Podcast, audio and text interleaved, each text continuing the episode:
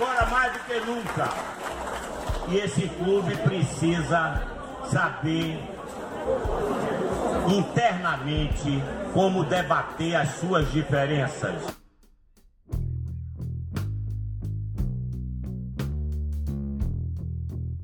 Eu quero aqui lançar um repto pela união do clube. Quero dizer que eu vou ser presidente de todos os rubro-negros. Porta da sala da presidência vai estar aberta para todos os rubro-negros.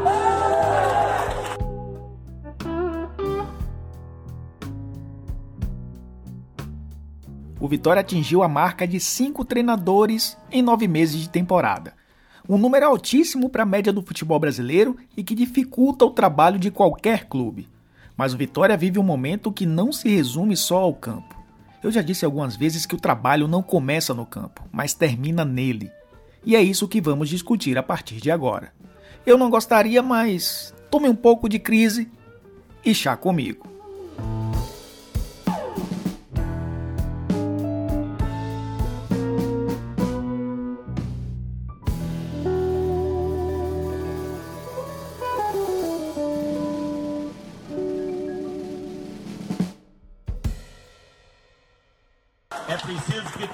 Nós aqui tenhamos consciência da gravidade do momento.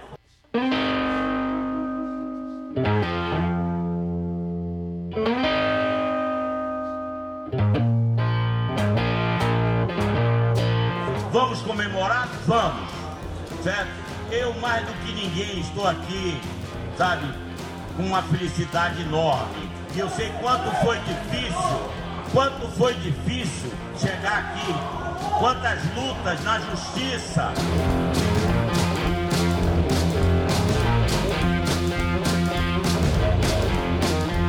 Paulo Carneiro assumiu Vitória em abril de 2019, em seu segundo mandato como presidente do clube. Foi eleito pela maioria dos sócios com a esperança de dias melhores na Toca do Leão. A memória afetiva de parte da torcida viu em Paulo a chance de reviver os tempos áureos do clube quando ele comandava um Vitória ousado e arrojado. Mas os tempos são outros. O tradicional Clube Vermelho e Preto vive uma crise que poucas vezes foi vista na sua história. É que o Vitória vive um momento tão difícil que a gente está fazendo as coisas aos poucos. É como se a gente tivesse um planejamento e poderia fazer tudo de uma vez. A gente tem que ir fazendo aos pouquinhos. Então, recuperamos a equipe fixa do clube que foi desmontada em 2017 de forma quase criminosa no Vitória em 2017, quando aqui se desmontou analista de desempenho, auxiliar, fisiologistas, preparadores físicos, foram todos demitidos, porque o treinador mandava mais que o presidente. E aqui ninguém tem que mandar mais do que ninguém, é cada um fazendo a sua a sua função. Sem dinheiro, o Vitória passou a apostar em soluções baratas para a disputa da Série B. Não contratou nomes consagrados e investiu em treinadores que buscam um lugar ao sol. Foi o caso de Osmar Loss, que depois de uma passagem irregular pelo Corinthians, tentou reconstruir sua carreira no Leão, mas não deu muito certo. A saída de Osmar Loss foi muito sentida aqui dentro do clube, não é só pelo presidente, é bom que vocês saibam disso, porque infelizmente no futebol brasileiro essa relação entre o treinador e o seu projeto, o seu processo, é extremamente prejudicado pela falta de mentalidade, uma parte de vocês e outra parte do torcedor.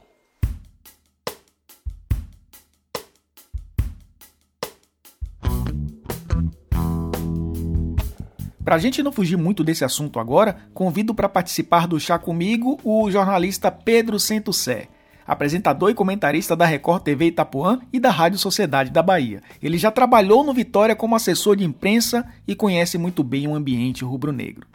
Pedro, o que você achou da primeira aposta de Paulo Carneiro em Osmar Loz? Olha, Elton, sobre a aposta de, de Paulo Carneiro em Osmar Loz, primeiro que o nome por si só já não agradou grande parte da torcida, grande parte da imprensa, por ser um treinador que naquele momento talvez não coubesse no Vitória. Por quê? Osmar Lois é um treinador pouco experiente com trabalhos com times profissionais. Por mais que ele tenha tido um amplo sucesso, renome internacional, nacional, com os títulos ganhos na base do Corinthians, o trabalho dele no Corinthians, na equipe de cima, e também no Guarani, apesar de um bom começo no Guarani, foram muito ruins. Muito ruins do ponto de vista de desempenho e de resultado. Ele não conseguiu fazer com que o Corinthians mantivesse a sua essência, algo que Carilli agora já recuperou. Por mais que o Corinthians jogue um futebol burocrático, insosso, que não dá gosto, é o jeito como o Corinthians aprendeu a jogar nos últimos anos com Carilli, com Tite com Tite era um futebol até um pouco mais vistoso, mas com Carilli era um futebol extremamente eficiente, mas longe de agradar a ninguém. E o Corinthians agora novamente é isso. Então o Carilli conseguiu adaptar sua filosofia rapidamente. E Osmar Lois em nenhum momento conseguiu fazer isso. Nem deu a cara dele ao time e nem conseguiu manter o bom trabalho que, que vinha sendo feito. No Guarani ele teve um bom começo no Campeonato Paulista e logo depois começou a se perder, não demonstrou convicção nos seus trabalhos e de repente ele aparece no Vitória por se enquadrar num perfil que sempre foi um perfil que agradou a Paulo Carneiro, desde que ele assumiu como presidente no Vitória nos anos 90, sempre lançando novos treinadores, dando oportunidade a novos nomes, a treinadores jovens, e eis que aparece Osmar Lois. Só que justiça seja feita, Osmar Lois no Vitória por mais que os resultados não tenham aparecido, foram números muito incipientes, muito ruins, não à toa é, ele acabou sendo demitido. Ele vinha fazendo com que o Vitória tivesse um pouco de identidade, que fosse um time que até quisesse propor o jogo, com jogadores ofensivos, com meia de armação, com jogadores de velocidade é, pelos extremos, né, pelos lados do campo. Só que o grande problema de Osmar Lois para o momento que o Vitória vive é que se ele tivesse pegado esse trabalho com esse time de agora no início, talvez, talvez ele pudesse fazer um trabalho melhor. A torcida pode ter certeza que, que a gente tem quatro jogos, nós vamos buscar fazer o maior número de pontos possíveis para a gente poder ter essa parada e aí sim poder meter a mão com vontade na equipe, poder botar tudo aquilo que a gente considera importante, que são coisas que a gente não pode fazer de uma hora para outra. A gente tem que respeitar o que vinha sendo de certo modo feito, mas é claro que a gente vai à medida do possível já colocando as nossas ideias. O problema do Vitória nunca vai ser só treinador independente da aposta. O problema é muito maior e a gente sabe disso. Só que o treinador do Vitória hoje, ele precisa ser um bombeiro ele precisa ser alguém que consiga o resultado pelo resultado. E Osmar Lois não conseguia fazer com que o Vitória jogasse e não conseguia também obter esses resultados. É por isso que ele foi demitido. Porque para o momento que o Vitória vive, ele tinha que ter conseguido esses resultados e não conseguiu. Agora, talvez, talvez, se mais tempo fosse dado a ele, quem sabe ele não conseguisse fazer com que o Vitória jogasse, extraindo um pouco mais desses jogadores, por mais que esse elenco seja extremamente deficiente, o Vitória conseguisse jogar e obter esses resultados. Tempo ele não tinha, ele chegou numa troca de presidente. Logo após a saída de Tencate, Paulo Carneiro deu uma sobrevida de 3, 4 jogos a Cláudio Tencate depois que ele foi eleito. Começou a contratar jogador atrás de jogador e aí a gente tem que atenuar os números ruins de Osmar Lois por todo esse contexto, onde ele foi pegando um time novo, com jogadores recém-chegados, muitos deles acima do peso, longe da forma física ideal, sem nenhum ritmo de jogo. Ele teve que contra, ele ganhou um time novo à medida que ele precisava fazer com que esse time jogasse. Só que aí você ter os resultados que de fato ele teve, ficaria difícil de qualquer presidente manter ele no cargo devido à pressão e devido principalmente à falta de resultados. Mas pelo que a gente vinha vendo do trabalho de Osmar Lois, por mais que naquele momento é, talvez a demissão fosse acertada pelos resultados, pelo momento que o Vitória vive, desses treinadores que estiveram no Vitória é, até aqui, pegando o trabalho de Chamusca e o de Cláudio Tencati, desses três, né, porque não tem como avaliar ele depois da chegada de Amadeu e agora com Geninho, mas Osmar Lois foi talvez quem tenha mais se aproximado de dar ao Vitória um padrão e principalmente um plano de jogo. Você entendia o que Osmar Lois queria baseado nas escalações dele. Ele tinha convicção, ele tinha um esquema definido de 4-2-3-1, um jogo, a tentativa de um jogo um pouco mais apoiado, né, com ultrapassagens, com os jogadores encostando lá na frente, mas você isso demanda tempo. Tempo o Vitória não tinha e qualidade para que esses jogadores do Vitória assimilassem isso de maneira rápida também seria praticamente impossível. Então, Osmar Lois, talvez o maior erro dele tenha sido ousar demais, inovar demais, ter tentado fazer um trabalho que se faz no início do ano, logo na chegada dele, no meio do ano, com aquele turbilhão de coisas acontecendo no clube. Talvez se ele tivesse feito feijão com arroz, fechado mais a casinha, protegido um pouco mais a defesa, talvez o Vitória com ele pudesse ter tido um pouco mais de, de sucesso. Mas a aposta de Paulo Carneiro, voltando ao, ao cerne da pergunta, era até compreensível por ser um treinador do estilo que ele sempre gostou.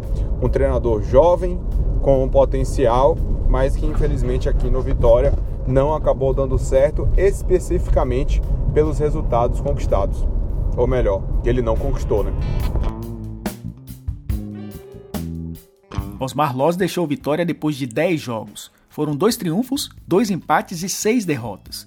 O time de fato não evoluiu nas suas mãos. Em meio ao caos de ideias que vive o rubro-negro, o seu presidente, que parecia ter entrado numa vibe paz e amor, ressuscitou um personagem que não traz boas lembranças para quase ninguém. Quem paga mais não vai ficar no lugar, no mesmo lugar de quem paga menos, né? É isso que você quer? O nome disso é prega. Bem, bem a cara de baiano.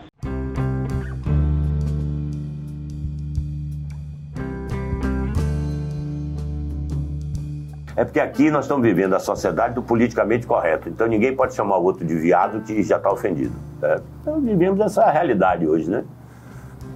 Tudo, tudo ofende.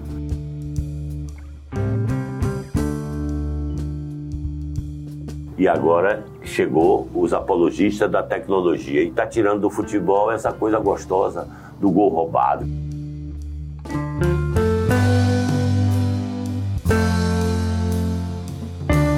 Vitória fora de campo ainda não se organizou. As finanças estão no vermelho, o marketing tenta dialogar com diversas camadas da torcida, mas ainda não encontrou o tom ideal. O departamento de comunicação foi esvaziado, as redes sociais ficaram quase que abandonadas e erros básicos saltaram aos olhos do torcedor. Volto a repetir que o futebol começa fora de campo e tudo que é feito de errado fora dele pode atrapalhar o que acontece lá dentro. Para falar um pouco desse comportamento, convido novamente Breiler Pires, jornalista do El País e dos canais ESPN. Breiler, para você, até que ponto o comportamento do presidente Paulo Carneiro influencia na crise do Vitória? Grande Elton. Então, eu vejo esse perfil do Paulo Carneiro, um polemista nato, né? E aí até usando muito da fama dele como cartola das antigas. E é inegável que um cara como ele tem uma importância grande não só para o Vitória, mas para o futebol. Sob o comando dele, o time alcançou conquistas importantes né, na década de 90, no, no, início dos anos 2000, mas também sob o comando dele acumulou dois rebaixamentos, é, teve um decréscimo institucional importante, mas usando né, desse capital político que ele tem, acaba conciliando né, essas duas facetas do polemista com o populista, né, discursos fáceis é, que atingem muita gente, principalmente o torcedor, né, no futebol que é movido por paixões, esse discurso é ainda mais suscetível às massas, então é muito cômodo para o dirigente adotar esse perfil. E eu vejo semelhanças entre a personalidade do Paulo Carneiro e a do Bolsonaro, mas principalmente por serem duas figuras reacionárias. E ser reacionário não está diretamente ligado a ser de direita. Há figuras até de um viés pro progressista que também são reacionárias. Na história do futebol brasileiro, a gente já teve o Tele Santana, por exemplo, que foi um técnico inovador, mas no aspecto comportamental ele era reacionário, né? implicava com o estilo de vida dos jogadores, controlava muito ali as liberdades individuais. O próprio João Saldanha, que foi um dos treinadores mais geniais que a gente já teve no futebol brasileiro, era muito preconceituoso, implicava com jogadores de black power. Então não, não precisa necessariamente ser de direita ou extrema direita, como é o caso do Bolsonaro, para ser um reacionário. Mas hoje, ser reacionário no futebol implica em prejuízo financeiro para os clubes porque há uma parcela grande da população que precisa ser incluída no negócio do futebol. E eu vejo muita gente discutindo né, sobre o Bahia, que tem um núcleo pioneiro de ações afirmativas no futebol, se isso é parte de uma consciência social ou se é apenas uma maneira de ganhar dinheiro. Eu não vejo nenhum problema que clubes de futebol capitalizem com causas sociais. É, existe até a discussão que vem dos Estados Unidos sobre pink money, que é ganhar dinheiro com a causa anti-homofóbica, né, com a causa em favor dos direitos LGBT. E aqui no Brasil também está chegando essa onda. Empresas, instituições do futebol começam a perceber que precisam incluir novos públicos consumidores para serem sustentáveis. E acho louvável que o Bahia é, também consiga capitalizar com isso, vendendo produtos, se mostrando como um clube aberto à diversidade, e isso se reflete, vai se refletir, ob obviamente, nas finanças, no marketing, que pode abranger um público maior. Então não vejo nenhum problema, e mas no caso do Bahia, eu vejo que existe sim uma consistência no discurso social. Não é da boca para fora, não é apenas para ganhar dinheiro. Bahia entendeu que faz parte da sociedade e vem tentando se democratizar, ter uma gestão mais moderna. E o contraponto hoje na Bahia é justamente o maior rival, Vitória, que está preso ao passado, é, calcado por essa figura quase messiânica do Paulo Carneiro e com ideias que ficaram no passado. Há também a, a manifestação do torcedor, né? O torcedor ele entende pouco e torce muito, naturalmente, por isso que ele é torcedor, certo? Mas ele, como torce muito, ele se acha sempre no direito de dar uma opinião, né? É preciso evoluir a mentalidade. É, eu vi que o Paulo Carneiro é, bateu de frente com a gestão da Fonte Nova, com o governo, tentando criar um clima, um, levar o clubismo para uma coisa que é de gestão, que envolve negócios que são que vão além da camisa ou das cores, para criar esse embate permanente que deixa o torcedor inflamado, mas para as finanças do clube é muito ruim.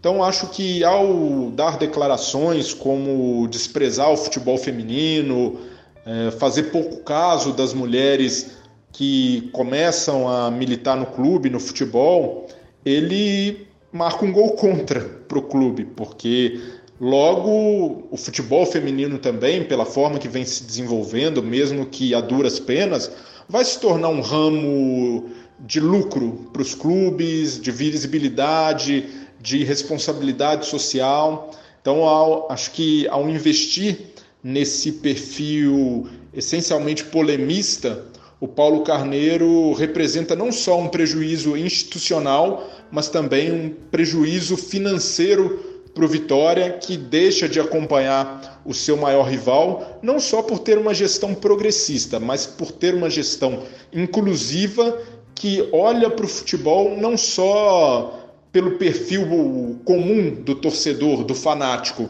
mas também para mulheres, para negros, para pobres, tentando fazer valer a sua condição de um clube de massa, de um clube popular, como é o Vitória, mas que fecha os olhos para essas questões tão importantes para se apegar a picuinhas de rivalidade e sustentar esse tipo de cartola que a gente vê e já viu vários exemplos no futebol brasileiro, folclóricos como André Sanches, Eurico Miranda no Vasco, e acho que não, não tem mais espaço no futebol para esse tipo de dirigente que é apenas figurão, mas acaba prejudicando o seu clube fora de campo.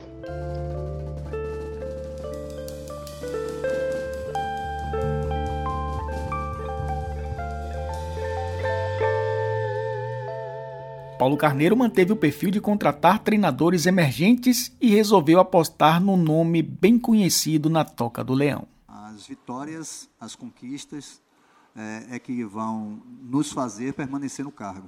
Uh, a gente sabe da cultura do, do futebol brasileiro que todos nós participamos dela.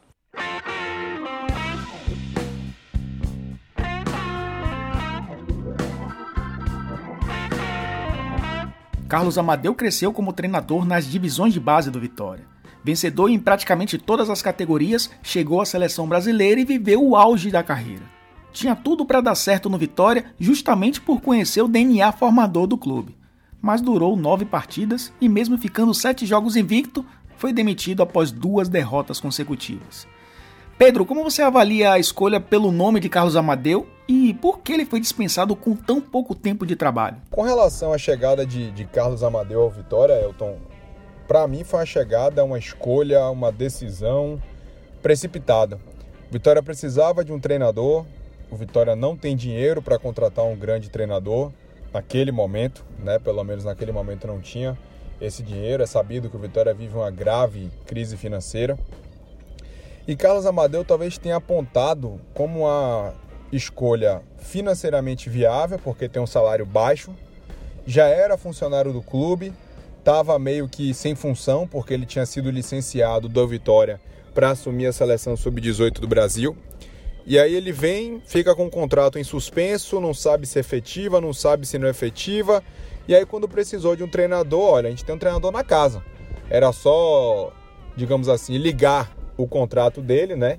Fazer funcionar novamente, reativar, para que ele virasse o treinador do Vitória. E muito se depositou esperança em Carlos Amadeu pelo bom trabalho que ele desempenhou na base, né? Mais uma vez, Paulo Carneiro apostando em um perfil parecido com o de Osmar Lois. Treinadores jovens, de potencial e que sabiam trabalhar com garotos, algo que o Vitória precisava para aquele momento. Precisava apostar em jogadores mais jovens. Até porque são jogadores que podem dar algum resultado no Vitória, como o caso de Wesley e Matheus Rocha, que vieram do Palmeiras. O, o próprio Jordi Caicedo é muito jovem também, né? É... Ramon, que veio da base do Vitória, enfim, jogadores jovens que precisavam de um trabalho de um treinador que entendesse todos eles. Léo Gomes, que naquele momento era titular. Então, o Vitória apostando em um perfil parecido ao de Osmar Lois, né? Paulo Carneiro fazendo essa escolha de treinadores que ele gosta, treinadores jovens, treinadores é, que têm uma característica mais ofensiva, como era o trabalho de Carlos Amadeu é, por onde ele passou, principalmente na base do Vitória. Só que ele vinha de um trabalho muito ruim na, na divisão de base do Brasil, né? Ele foi muito mal, foi muito criticado pelas escolhas que fez pelo fato de que o Brasil não foi bem, não se classificou para o Mundial da categoria, pelas escolhas que ele fez, escalando mal os jogadores, e infelizmente a gente viu isso se repetir aqui no Vitória, né? A gente viu um time sem norte, um técnico sem convicção, um treinador que não sabia o que queria dentro do esquema tático. Vitória teve nove times em nove jogos diferentes e esse talvez tenha sido o maior erro de Amadeu. E esse, e esse maior erro dele foi justamente de não dar uma cara e nem próximo de uma cara a um time. O Vitória não tinha padrão, o Vitória não tinha estratégia, o Vitória não tinha um plano de jogo, o Vitória não tinha uma definição tática. Ora três volantes, ora dois volantes, ora dois centroavantes, ora dois extremos. Ele não soube dizer o que ele queria para o Vitória. Ele não soube, em momento algum, fazer uma definição daquilo que ele queria.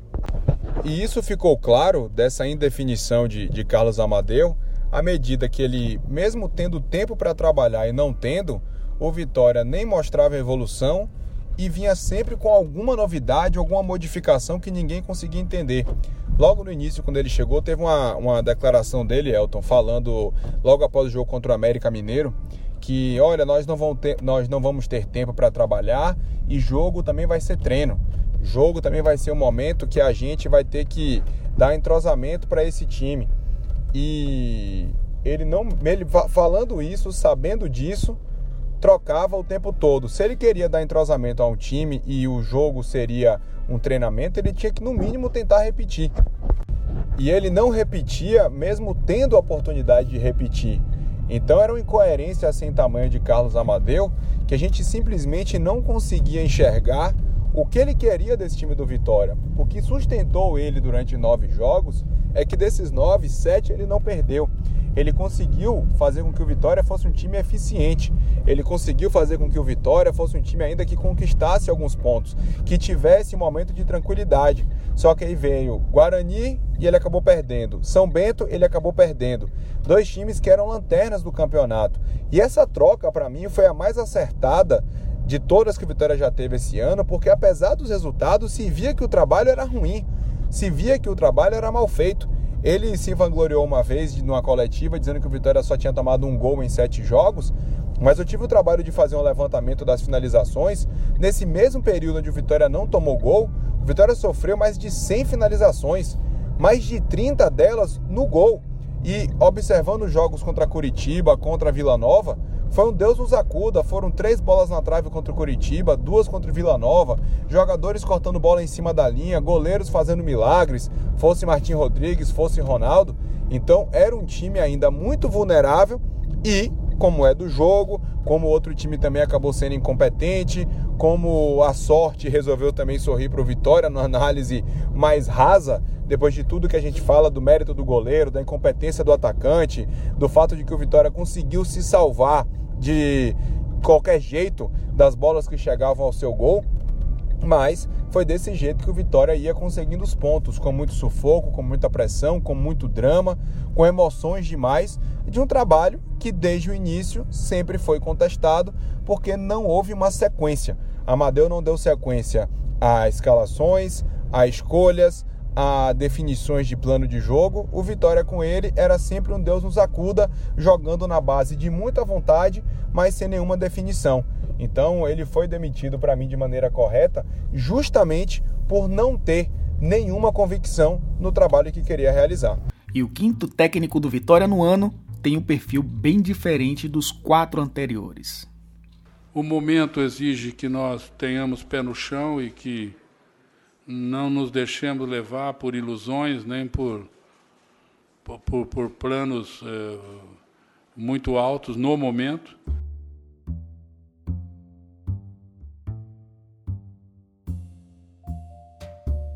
Geninho tem 71 anos e um vasto currículo no futebol. Já foi campeão brasileiro com o Atlético Paranaense em 2001 e já passou pelo Vitória outras quatro vezes como treinador, três delas quando Paulo Carneiro era presidente. Um grande amigo do mandatário rubro-negro agora é também o seu homem de confiança. Nós estamos trazendo para nosso convívio um velho amigo, um velho colaborador do clube. Eh, trabalhamos juntos há mais de 20 anos atrás ex-jogador do Vitória, e, portanto, uma pessoa completamente contaminada com esses ares rubro-negros há, há, há mais de 30 anos. Aí eu pergunto, Pedro Centocé, o que esperar de Geninho no Vitória? Bom, Elton, e sobre Geninho, um técnico de 71 anos, que já passou aqui pelo Vitória como treinador nos anos 90, em 2011, como goleiro na década de 80, chega mais uma vez para o Vitória, um treinador extremamente experiente, que já viveu de tudo no futebol, de rebaixamentos, de acessos, de título brasileiro no Atlético Paranaense. História ele tem para contar. Trabalhos bons a gente tem para poder analisar, trabalhos ruins também, evidentemente. Mas o que eu acho que Geninho chega hoje no Vitória é para dar ao Vitória um pouco mais de tranquilidade, no sentido de que vai ter um treinador que vai saber lidar com a imprensa, de que vai saber lidar com a meninada, que vai saber lidar com jogadores mais experientes, porque o Vitória teve treinadores nessa temporada muito jovens. A aposta em Marcelo Chamusca eu considerei acertada, a de Tencate, eu acho que a gente não tem nem que, o que dizer do trabalho de Tencate, porque ele pegou aí quatro jogos com o presidente, três jogos com outro presidente. Aí vieram dois treinadores de perfis jovens, né, como Osmar Lois e, e Carlos Amadeu, Mas o Vitória precisava de um treinador mais experiente para aguentar o tranco, para saber que tem que fazer o simples no momento como esse. Um treinador que já com sua experiência no futebol, já tendo vivido de tudo, sabendo gerenciar uma crise, que não é só uma crise dentro de campo, é uma crise institucional, é uma crise de comunicação, é uma crise técnica também dentro de campo, administrativa, política, tudo isso está dentro desse contexto da quantidade de erros que o Vitória vem acumulando ao longo dos anos, principalmente agora em 2019. Mas Geninho vai ser aquele cara que vai ter como principal é, objetivo, além de dar cara a esse time do Vitória, de extrair o que esses atletas tiverem de melhor, de ser uma espécie de escudo para tudo que está acontecendo no clube. Ele foi apresentado por Paulo Carneiro e Paulo Carneiro oficializou no Twitter dele, que é mais um erro grave do Vitória, colocando o presidente Paulo Carneiro para ser o interlocutor das notícias do clube e não o clube falando por si. É amigo de Paulo Carneiro então, talvez Geninho consiga fazer com que Paulo Carneiro se afaste um pouco mais, deixe o futebol com ele, seja ele essa blindagem que o Vitória precisa em todos os aspectos, mas agora principalmente dentro de campo. Eu acho que um treinador experiente era necessário. Não seria meu nome do técnico Geninho. Eu acho que se o Vitória tivesse é, como, é, com a, uma situação financeira não tão é, ruim como está, não tão crítica, o meu nome seria o de Givanildo Oliveira outro treinador que já passou por aqui, mas que também é experiente, que também tem aquele ar de montar bons times, de conseguir resultados, mas também de apagar incêndio. Então, Geninho vem para apagar esse incêndio aqui no Vitória e com a sua experiência ser uma espécie de escudo de blindagem que o Vitória precisa para ter um pouco de paz. É o resultado pelo resultado, sem dúvida alguma. Talvez agora a gente veja um Vitória um pouco mais bem ajustado na defesa, mais bem arrumado defensivamente. O Havaí subiu com o Geninho jogando com três zagueiros. Na Série A também chegou a utilizar esse esquema. Eu já vinha citando em alguns momentos que de repente poderia ser uma boa alternativa para o Vitória utilizar três zagueiros, já que pode ter a Ivan como um ala pela direita, Chiquinho ou Capa como um ala pela esquerda. Então pode ser uma saída, uma boa alternativa para esse time do Vitória que precisa ter uma cara, que precisa ter um padrão. Não estou dizendo que o Vitória vai aprender a jogar bola, que vai encontrar um conjunto da noite para o dia, mas tendo coerência, tendo sequência, tendo um norte, eu acho que Geninho tem a experiência necessária para dar ao Vitória pelo menos isso. Porque ruim o time do Vitória é. Eu só não acho que é tão ruim para estar tá atrás de outros clubes que no papel a gente consegue enxergar que são tecnicamente inferiores à equipe do Vitória. Só que tem que sair do papel e colocar isso na prática. Que Geninho tenha a capacidade de fazer algo que Marcelo Chamusca e Tencate, com outro elenco bem diferente, não teve que Osmar Lois, que chegou na transição de um elenco para o outro, de um presidente para o outro, também não teve é, como fazer, e que Amadeu, que obteve os resultados, mas que não deu cara a esse time. Geninho vai ter que pegar o que restou desse elenco, tentar extrair o que tiver de melhor desses atletas, fazer com que o Vitória tenha um mínimo de organização para que essa qualidade possa sobressair e o Vitória se salve do rebaixamento da Série C.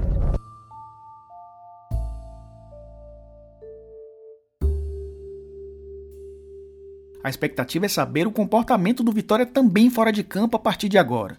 As chances de acesso são mínimas e a real briga é contra o rebaixamento. Brelia Pires, se existe uma postura ideal para esse momento, qual seria?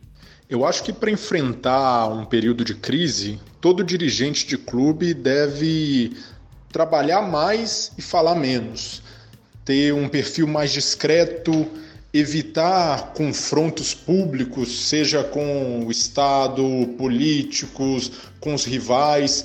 Acho que esse tipo de coisa acaba nesse em períodos conturbados, né, principalmente como vive o Vitória, de crise financeira, crise técnica no, no campo, né, ainda lutando contra o rebaixamento, isso proporciona um desgaste ainda maior da imagem do clube.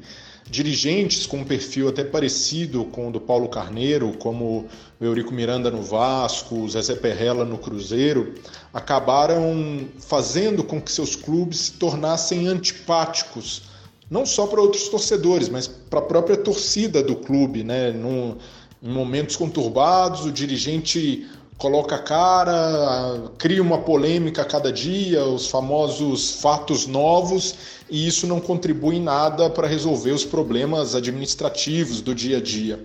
Então, acho que para o Paulo Carneiro, esse é o momento de desapegar um pouco das práticas do passado e se inspirar em modelos de sucesso, né? em modelos de gestão e até de sacrifício, né?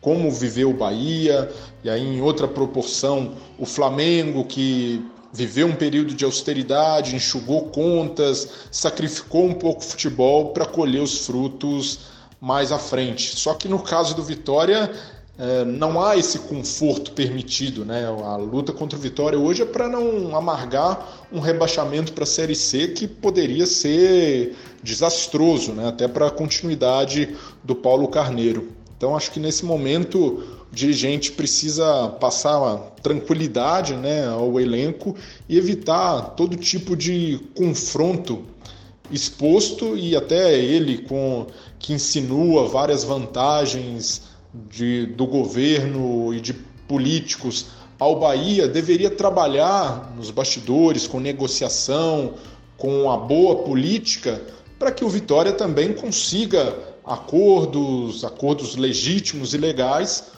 para conseguir sair da crise financeira e, consequentemente, da, da crise técnica que vem experimentando. Então, acho que não contribui em nada ser polemista, ficar causando é, em redes sociais. E aí a gente pode até fazer um paralelo com o presidente do Brasil, que, para mascarar problemas reais, cria polêmicas a cada dia na tentativa de desviar o foco da gestão e isso apenas mascara os problemas em vez de resolvê-los.